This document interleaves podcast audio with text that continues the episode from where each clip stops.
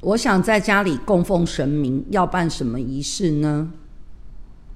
首先，你要知道你要奉的神明是属于哪一个宗教体系的，佛教、基督教、道教、密宗、一贯道，都有一个标准的仪轨啊。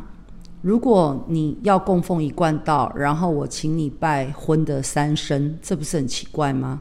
所以，呃，你要先搞清楚你要供奉的神明，它是属于哪一个宗教系统的。